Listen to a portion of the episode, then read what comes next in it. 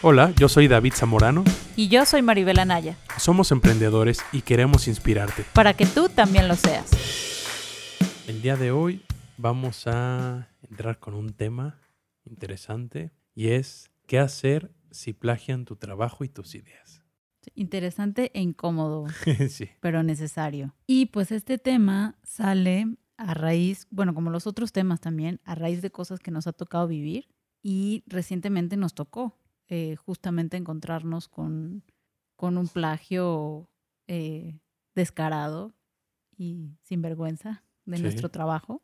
Eh, copiaron de manera literal nuestro sitio web, todos los textos que durante meses estuvimos trabajando y que incluso hasta ocasionaron discusiones en el equipo, que si ponías esta palabra o no ponías esta, que Sí, si exacto. quitabas los precios, que si los paquetes, que si cambian las, las eh, palabras a los paquetes, en fin, ¿no?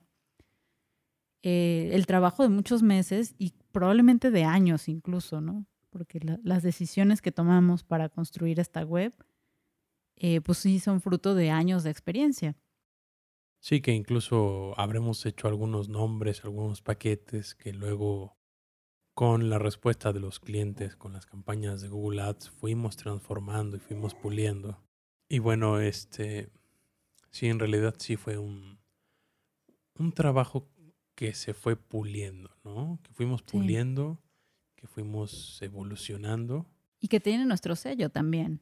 que tiene nuestro sello y, y- y es lo, lo que plagiaron fue la no solo o sea el sitio web la estructura los servicios que se anuncian la forma en la que se anuncia cada uno de los servicios qué servicio va seguido del otro Sí. y dentro de cada uno de los servicios es plagiaron incluso los copies y los textos Todos. cada texto y el texto que le sigue de introducción y luego el, el texto de los, de los features o benefits o lo que serían lo- los, los beneficios, las características de los productos, los nombres de los paquetes, todo. Sí, o sea, un copy-paste eh, del diseño. Una pues calca. no, ahí sí, la verdad es que Algunas seguramente. imágenes.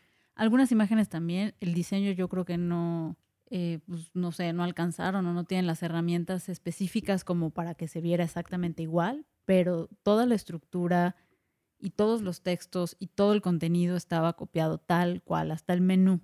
Sí, así es. Y de pronto nos encontramos con esta situación. Además, valga decir que es una persona conocida y cercana y que yo creo que también, pues yo creo que como hubiera sido quien, quien, quien fuera, ¿no? O sea, igual creo que nos habría dejado esta sensación, nos habría dado esta mala sorpresa, pero bueno, también eh, a- a- está como este ingrediente, ¿no? De ser una persona conocida y cercana. Em, Lo hace más doloroso. Sí, puede ser que lo haga más doloroso, eh, también más inesperado, Sí, sí, claro. pero definitivamente es una situación de mucho, mucho aprendizaje que justamente quisimos compartir porque parece que es más común de lo que nos gustaría pensar. Y de hecho, bueno, el hecho de que una persona cercana, eh, querida, que- con la que hay una relación de muchos años, eh, se atreva a hacer algo así, yo creo que habla de una falta de ética y de valores generalizada, ¿no? Que además no, no lo haya visto tan grave. Sí, sí, exactamente. O sea, es, es, es alguien cercano que tiene una agencia, que tiene servicios similares o que ofrece eh, servicios similares a los que nosotros tenemos, eh, pero que decidió no, no producir él sus propias ideas y su propio contenido, ¿no? Sino simplemente eh, copiar, calcar todo lo que, que tenemos nosotros. Sí, tal cual. Y más allá del coraje y de la decepción eh, que da, de la indignación de, de ver que copien tu trabajo así y que se lo roben, porque el tema está en que no fue una crítica o una, una revisión o una recomendación donde se nos cita, ¿no? Se nos da la autoría de ese trabajo o se nos pone ejemplo o incluso te critican, pero se reconoce que eso es, no es tuyo. Es una apropiación de un material intelectual que no produjo esta persona. Entonces, ahí también, yo, yo creo que algo que, que yo quisiera comentar sobre esto es la, la poca comprensión de la gravedad de hacer algo como esto. Sí. Es robarte el, la- el trabajo del otro y estamparle tu logo encima y creer que con eso, no sé, te estás ahorrando muchas cosas y perdón por la palabra, pero estás siendo muy chingón, ¿no? Claro. Eh, o estás ganando algo, estás, no sé, estás ahorrándote tiempo y por lo tanto dinero y es una lógica que, que a mí me cuesta un poco entender, pero que me ha dejado mucho aprendizaje en estos días desde que eso pasó. Y a raíz de esto que sucedió, decidimos eh, contactar a la persona y obviamente solicitarle que retirara nuestros, nuestros textos y nuestro trabajo de su sitio web. Y palabras más, palabras menos, eh, explicaciones más o menos, al final eh, lo retiró, pero sí ha dejado una discusión muy interesante, ya no con, con la persona porque no vale la pena, sino con otras personas. Incluso hicimos una encuesta a través de nuestro LinkedIn para saber cómo lo han manejado otros profesionales y otras organizaciones, hasta qué punto han llegado los plagios, eh, vale la pena tomar acción o no y cuáles acciones. Y los resultados fueron muy interesantes. Yo hice la encuesta y había varias opciones. Una era tomar acciones legales, otra era reclamarle directamente a la persona, otra era ignorarlo y otra era verle el lado bueno. Y justo puse estas cuatro opciones porque creo que son cuatro cosas que uno puede hacer cuando, cuando te enteras, porque además cuando te enteras habrá muchas otras eh, ocasiones en las que no te enterarás. Sí, que nosotros nos enteramos de... por accidente. Por accidente en realidad. Sí, sí, sí, por accidente. Lo cual lo hace todavía más desagradable y incluso cuando se encaró a la persona, eh, que ni siquiera fue de forma altisonante, eh, la persona ya estaba al tanto desde hacía más de cuatro días de que su equipo eh, había hecho eso, que esa fue la explicación que dio. Y bueno, nosotros nos, nos enteramos como de refilón. Y probablemente, si estás escuchando esto, probablemente te habrá pasado o desafortunadamente te pasará en algún momento si estás haciendo bien las cosas. Bueno, y además esto que nos enteramos por accidente y probablemente habrá otros de los que no nos habremos enterado y probablemente esto se hubiera quedado ahí si no nos hubiéramos dado cuenta, hubiéramos reclamado. Entonces eso también queda, queda uno con una sensación tan, tan desagradable. Pero eh, justamente quise hacer algo con esto, algo con esta frustración y algo con este enojo y sobre todo con esta indignación de, de ver que te quitan tus ideas y le ponen el nombre de otra gente, ¿no? Y justo hice la encuesta con estas cuatro opciones porque creo que son cosas que uno puede hacer frente a una situación como esta. Eh, curiosamente, y, también justo es bueno aprovechar este espacio para compartirlo porque los hallazgos también dicen cosas de cómo culturalmente vemos el tema del plagio. Por ejemplo, una de las opciones que era emprender acciones legales, nadie marcó esa opción. Claro, que en México realmente no es un, un camino, ¿no? Pues a lo mejor en, esferas muy altas o en empresas muy grandes, eh, yo lo que sentí y un poco los comentarios que recibí, porque también votaron, pero también empezaron a comentar y fue realmente muy enriquecedor, eh, eran un poco como, bueno, o sea, sí está mal, pero no es para tanto. No es para tanto en el sentido de no es como para que demandes a la persona o a la empresa. Y esa ligereza a mí también me, me, dejó pensando. Yo no estoy diciendo que haya que demandar a la gente y que yo quería mandar a nadie, pero esa ligereza con lo que a veces tomamos estas cosas que son tan graves, también a mí por lo menos me habla de una falta de, de valores y de una falta de reconocimiento del trabajo del otro y del propio también.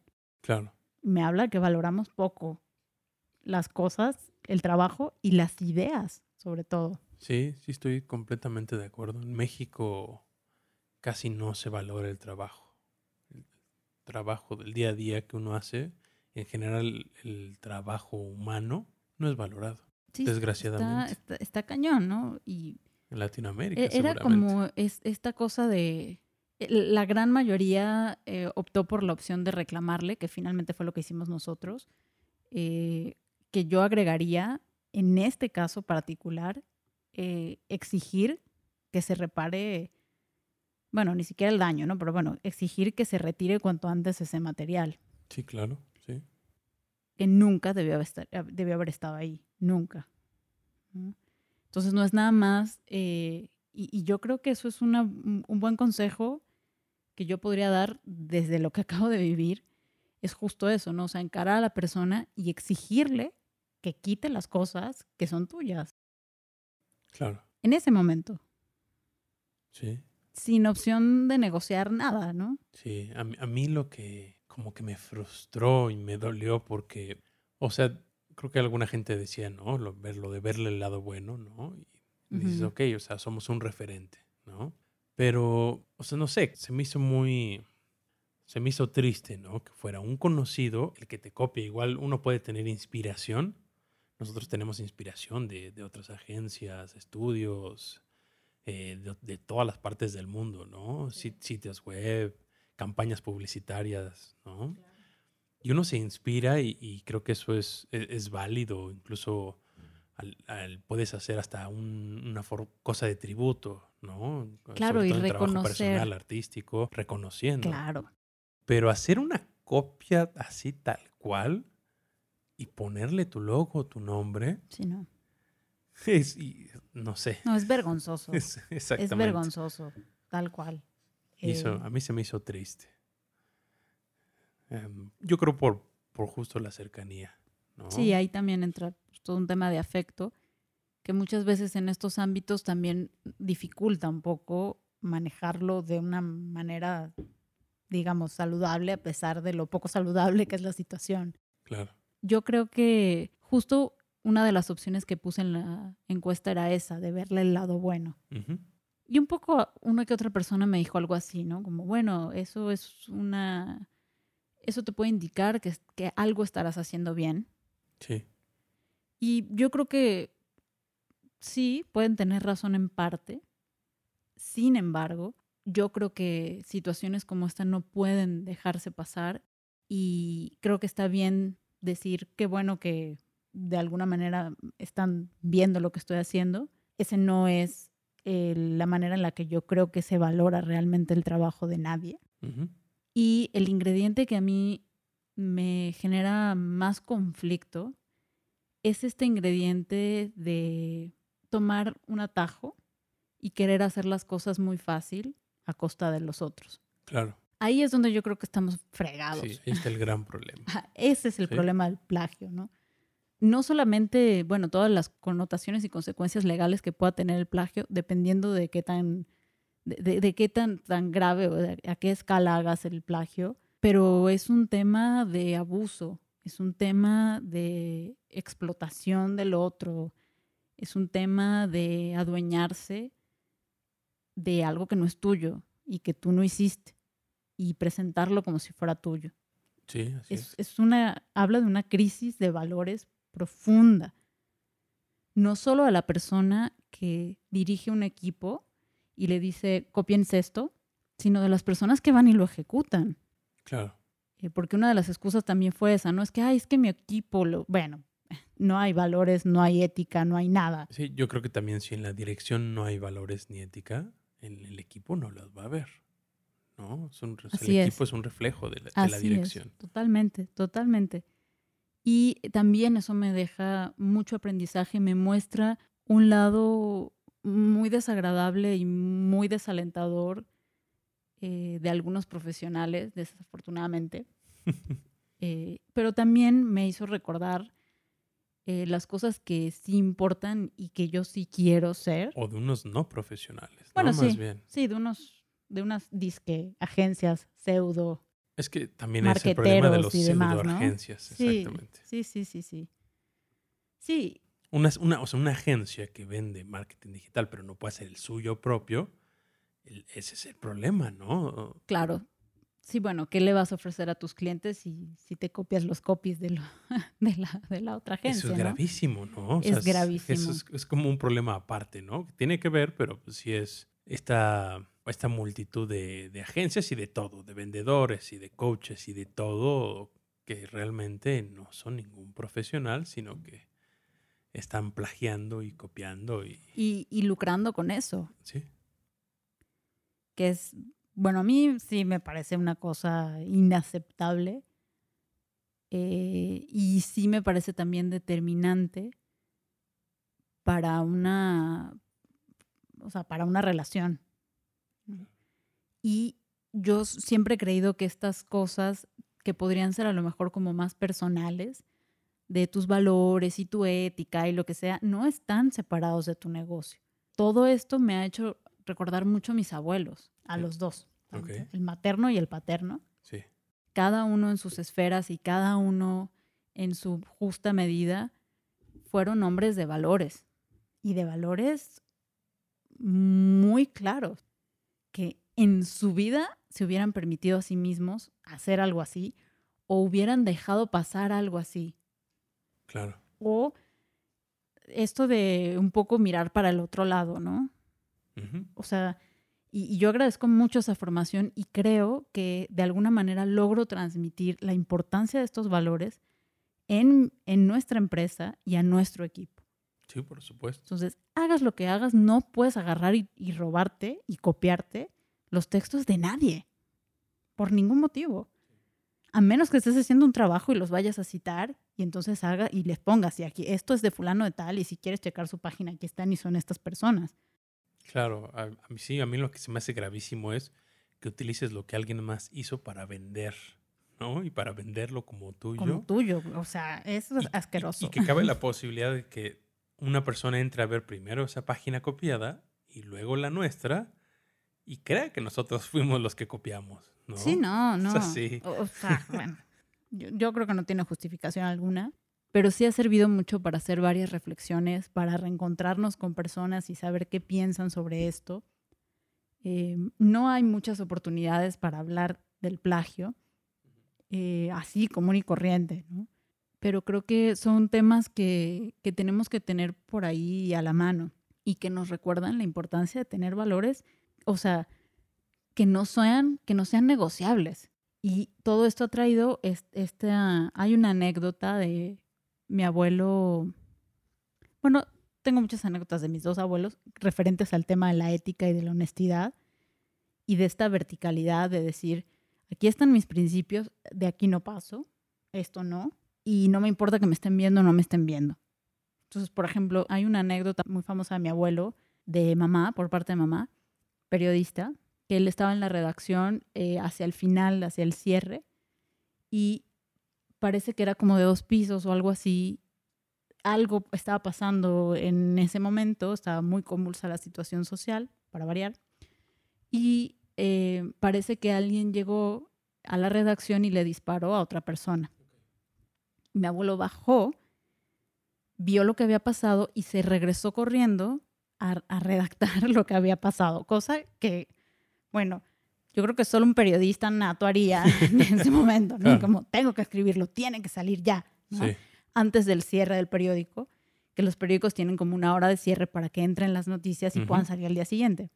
Entonces lo escribió y alguien de arriba llegó a decirle que, que, que, a persuadirlo para que eso no lo dijera así, y que, bueno, pero hay que ver cómo lo vas a decir y un poco por aquí, por allá, medio mareando las cosas, porque además es otra cosa que, que, que, que, también tienen características, o sea, también es una característica de este tema de los plagios y de la gente que hace las cosas chuecas, es que jamás te va a decir las cosas de frente claras. Claro.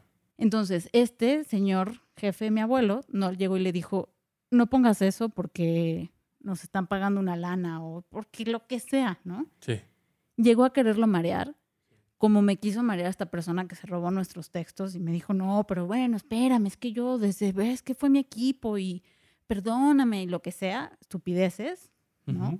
Mareadoras. Y mi abuelo obviamente se dio cuenta de que lo querían censurar y que querían eh, un poco pasar por debajo de la mesa un crimen, ¿no? Sí. Y renunció. Y en esa, e, eso lo cuenta mi abuela en un libro que escribió sobre mi familia. Y en esa época, mi mamá y sus dos hermanas eran chicas, eran niñas. Sí. Y mi abuela no trabajaba. Claro. Entonces, mi abuelo tomó la, la decisión de renunciar a su trabajo con tres niñas chiquitas sí. y una casa que sostener, sin ninguna otra oferta laboral. Claro, o sea, ahí es un- realmente es tener un compromiso con la verdad, Absolutamente. que no todo el mundo lo tiene. Para nada.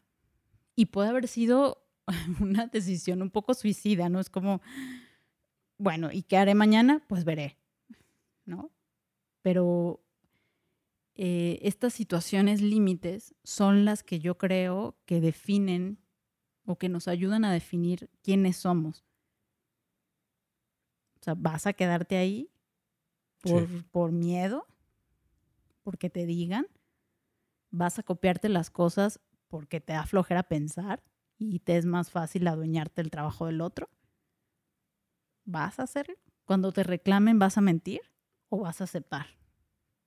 Entonces, estas como encrucijadas eh, ponen, en mi opinión, a prueba nuestros propios valores y según esa decisión vamos construyendo lo que somos, que además es algo más o menos cambiante, pero esta anécdota a mí me gusta mucho porque mi abuela lo cuenta eh, y dice que al, al día siguiente todo el mundo se enteró de lo que había sucedido y llamaron de la escuela para decirle, señora, la esperamos con la colegiatura. Y llamaron del casero, se acercó y les dijo, este mes los espero más tiempo. Y todos los periodistas se solidarizaron con él, les enviaron canastas de comida. O sea, Órale. una cosa como, a mí me conmueve mucho esa historia, porque mm, es como hacer lo correcto, o sea, Paga Eh, bien. paga bien y de alguna manera la vida te sostiene Y, y hay un montón de personas que te agradecen y que lo Que digas la reconocen. verdad. Sí, y que, que, que también piensan que, también entienden la importancia de la verdad, ¿no? De ciertos valores. sí, Y saben que, que estamos luchando, ¿no? Contra, contra otras personas que no tienen valores. así es. ¿Sí? es. Esa es una anécdota que, bueno, a mí no me ha pasado algo tan extremo, pero Sí. cada vez que he estado en situaciones así me acuerdo mucho de mi abuelo y, y le agradezco mucho que, que haya tomado esa decisión porque es, es una anécdota que todavía se sigue contando en mi familia.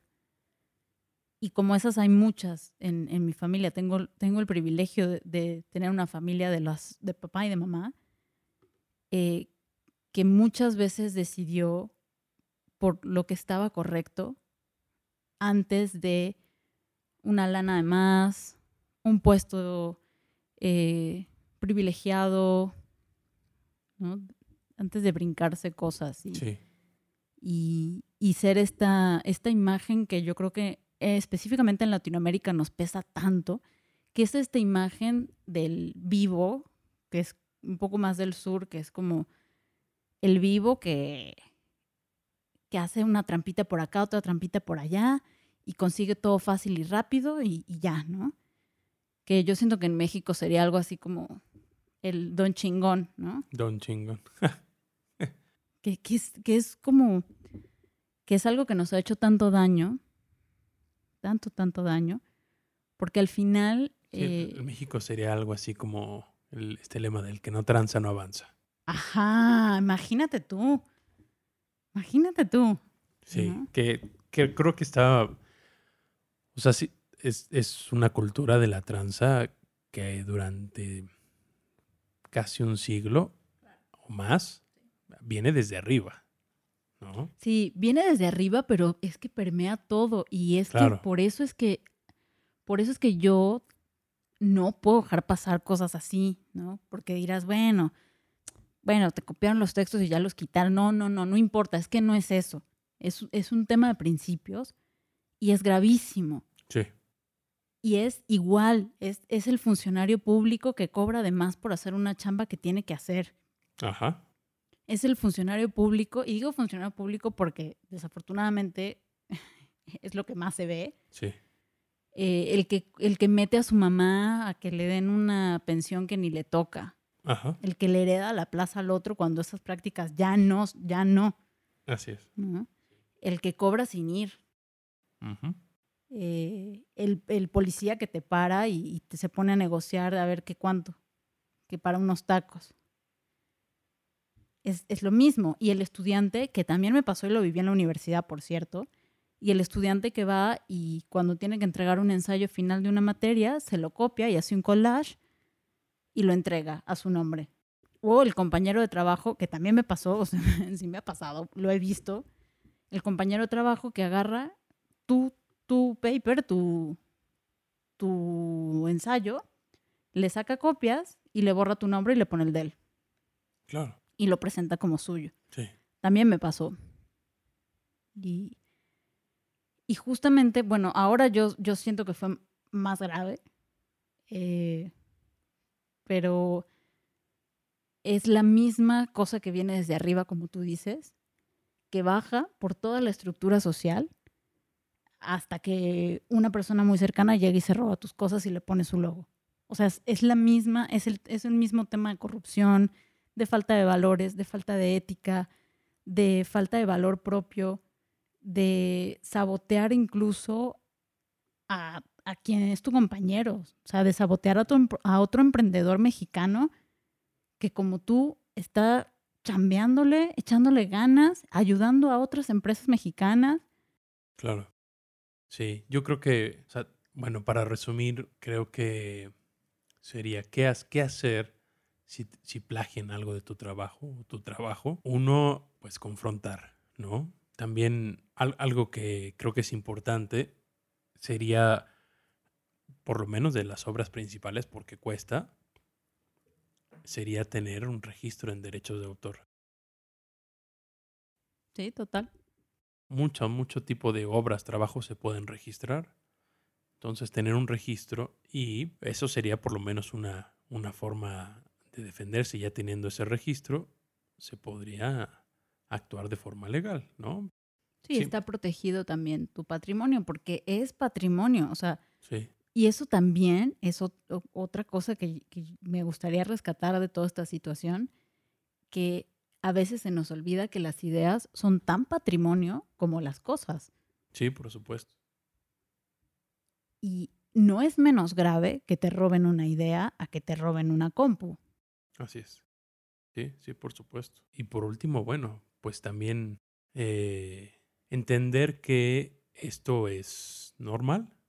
Si estás creando, si estás produciendo contenido, Sí, te puede pasar. te puede pasar, te puede pasar tarde o temprano y, y bueno, es algo con lo que tenemos que luchar y, y bueno, intentar protegerse de formas legales, pero nunca renunciar a, a tus principios y, y uno seguir creando, Así es. ¿no? y no hacerlo tú también. O sea, si en algún Claro. momento tienes una desesperación porque ya no se te ocurren ideas y no hayas que hacer y encuentras a alguien que a lo mejor encontró la manera de resolver algo que tú tienes tiempo resolviéndolo, inspírate en esa persona. Incluso contáctala, acércate a ella. Puedes incluso formar alianzas, no tienes que robarle sus trabajos y sus ideas. No lo hagas, por favor, por favor, por favor. Es, es, no, no va bien y no te va a ir bien de ninguna manera, ¿no? Y otra cosa, ya para cerrar, que también eh, es curioso de todo esto que sucedió, es que a raíz de esta encuesta nos contactó un cliente Ajá. que quiere sí saber bien. qué hacemos. eh, un cliente que por el que no pagué. Que, que también le había pasado algo así, un, un tipo de es. plagio, ¿no? Así es. Así es. Me dijo, ay, me interesa saber qué haces. Primero me comentó sobre su experiencia. Me dijo que a lo mejor se pueden robar la forma, pero el talento no. Sí, está muy padre. cosa que es importante y, y también quería transmitirla. Y a raíz de esa conversación, eh, pues a lo mejor salen algunas cosas buenas de chamba que, eh, que, que llegaron a raíz de esto tan desagradable, pero sobre todo de promover un proceso de reflexión sobre esto. Entonces, si te pasó algo desagradable en tu negocio, está bueno que te tomes un tiempo para promover un proceso de reflexión, porque pueden salir cosas muy buenas. Buenísimo, pues Pues ya les contaremos el siguiente capítulo. Con eso los dejamos. Si quieren saber más, pueden entrar a rdmweb.mx, diagonal blog. Y también eh, está en Spotify, en YouTube, en Google Podcasts, creo que se llama, en Apple Podcasts, en básicamente la mayoría, la mayoría de las plataformas eh, más conocidas de podcast. Ahí, ahí pueden encontrar otros capítulos. Y bueno, eso sería todo. Chao. Entra a rdmweb.mx diagonal blog. y entérate de lo nuevo.